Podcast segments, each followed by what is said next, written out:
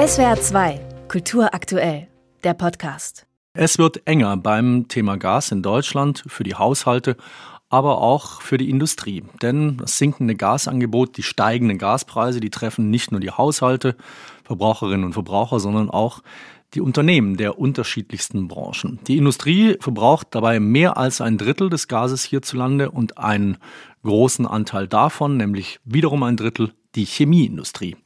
Was das äh, für Betriebe in diesem Bereich bedeutet, wo es in der Chemieindustrie Sparpotenzial oder so eine Art Umstiegsmöglichkeiten gibt und wo dem Grenzen gesetzt sind. Darüber spreche ich mit Jörg Rothermel. Er leitet beim Verband der chemischen Industrie die Abteilung Energie, Klimaschutz und Rohstoffe.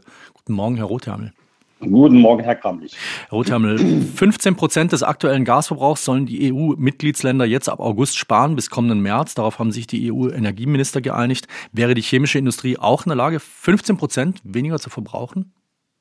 Ja gut, äh, das hängt davon ab, äh, auf wie viel Produktion wir äh, verzichten möchten. Natürlich gibt es noch Einsparpotenziale auch in der chemischen Industrie, die jetzt nicht zu einer Produktionsreduktion führen würden einfach dadurch, dass man äh, Gas in der Energieerzeugung ersetzt durch Öl oder Kohle. Da gibt es noch wenige Möglichkeiten, weil es noch Unternehmen gibt, die haben noch alte Ölbrenner oder äh, Kohlebefeuerungsanlagen.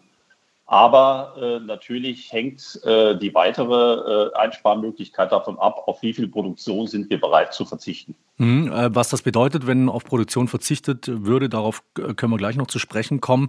Vielleicht erst nochmal die Möglichkeiten sozusagen da umzulenken. Äh, jetzt der Ukraine-Krieg hat die Situation ja dramatisch zugespitzt, aber es war ja eigentlich schon vorher klar, dass Energie sich zunehmend zu einem Problemfeld entwickelt in Sachen Versorgung, in Sachen Preise.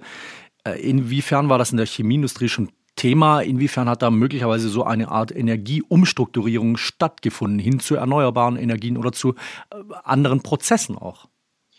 Ja, nun, äh, die äh, auch, bereits vor der Ukraine-Krise haben wir ja schon eine deutliche äh, Anhebung der Preise bei äh, Gas erlebt, was aber zunächst mal kurzfristig nur dazu führte, dass bestimmte gasintensive Produktionen zurückgefahren worden sind. Einfach deswegen, weil man so schnell gar nicht die Möglichkeit hatte, das durch andere Prozesse äh, zu ersetzen. In der chemischen Industrie oder die chemische Industrie ist die einzige Industrie, die Gas ja auch äh, für die Produktion selbst einsetzt, als Rohstoff, nicht nur für die Energieerzeugung.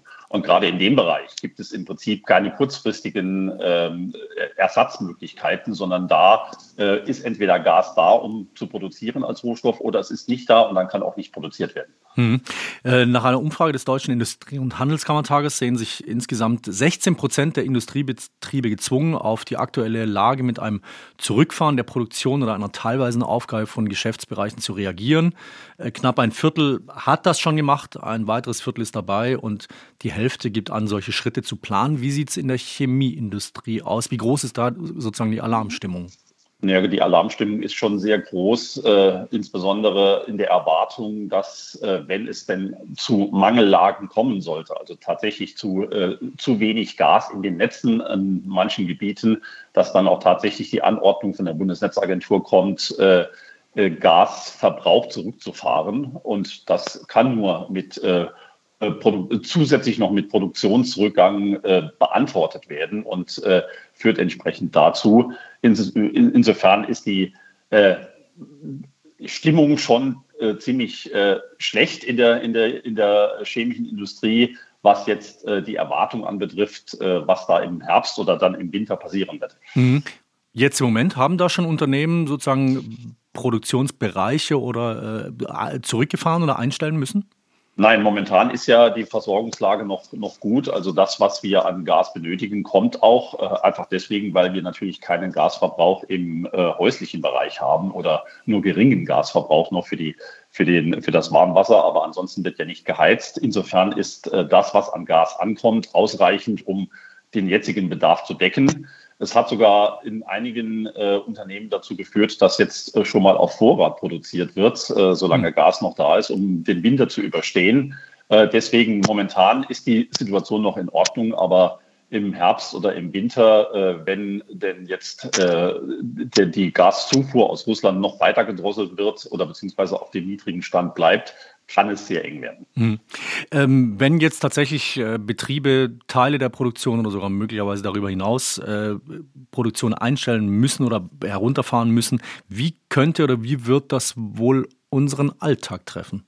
Nun, äh, wir stecken mit unseren Produkten aus der chemischen Industrie in äh, den allermeisten oder in einem Großteil der industriellen Wertschöpfungsketten. Also die Industrie ansonsten, alle, alle anderen Industrien funktionieren äh, und, äh, nur dadurch oder können nur dadurch produzieren, dass sie Produkte auch der chemischen Industrie einsetzen. Und wenn jetzt unsere Produktion äh, zurückgeht, beziehungsweise bestimmte Produkte nicht mehr produziert werden können, würden wir damit auch tatsächlich äh, Bereiche lahmlegen, äh, ob das im Automobilbereich äh, ist, wo dann Produkte fehlen, ob das im äh, Baubereich ist, wo sehr viele Produkte hineingehen oder in anderen Bereichen, die dann im Prinzip auch äh, da in Mitleidenschaft gezogen werden. Mhm.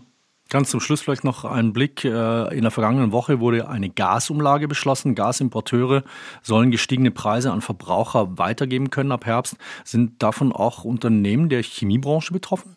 Ja, alle. Das ist äh, die Natur dieser Umlage, dass die letztendlich auf alle Verbraucher, auch die industriellen Verbraucher, äh, angewendet wird. Äh, was bedeutet, dass äh, die chemische Industrie alleine äh, einen äh, höhere Kosten im Bereich von 2,7 Milliarden Euro im Jahr hat. Keine schönen Aussichten. Jörg Rothermel war das. Er leitet beim Verband der chemischen Industrie die Abteilung Energie, Klimaschutz und Rohstoffe. In SWR 2 am Morgen haben wir gesprochen darüber, wie die Gaskrise die chemische Industrie trifft und welche Möglichkeiten es gibt, damit umzugehen. Herr Rothermel, danke Ihnen sehr.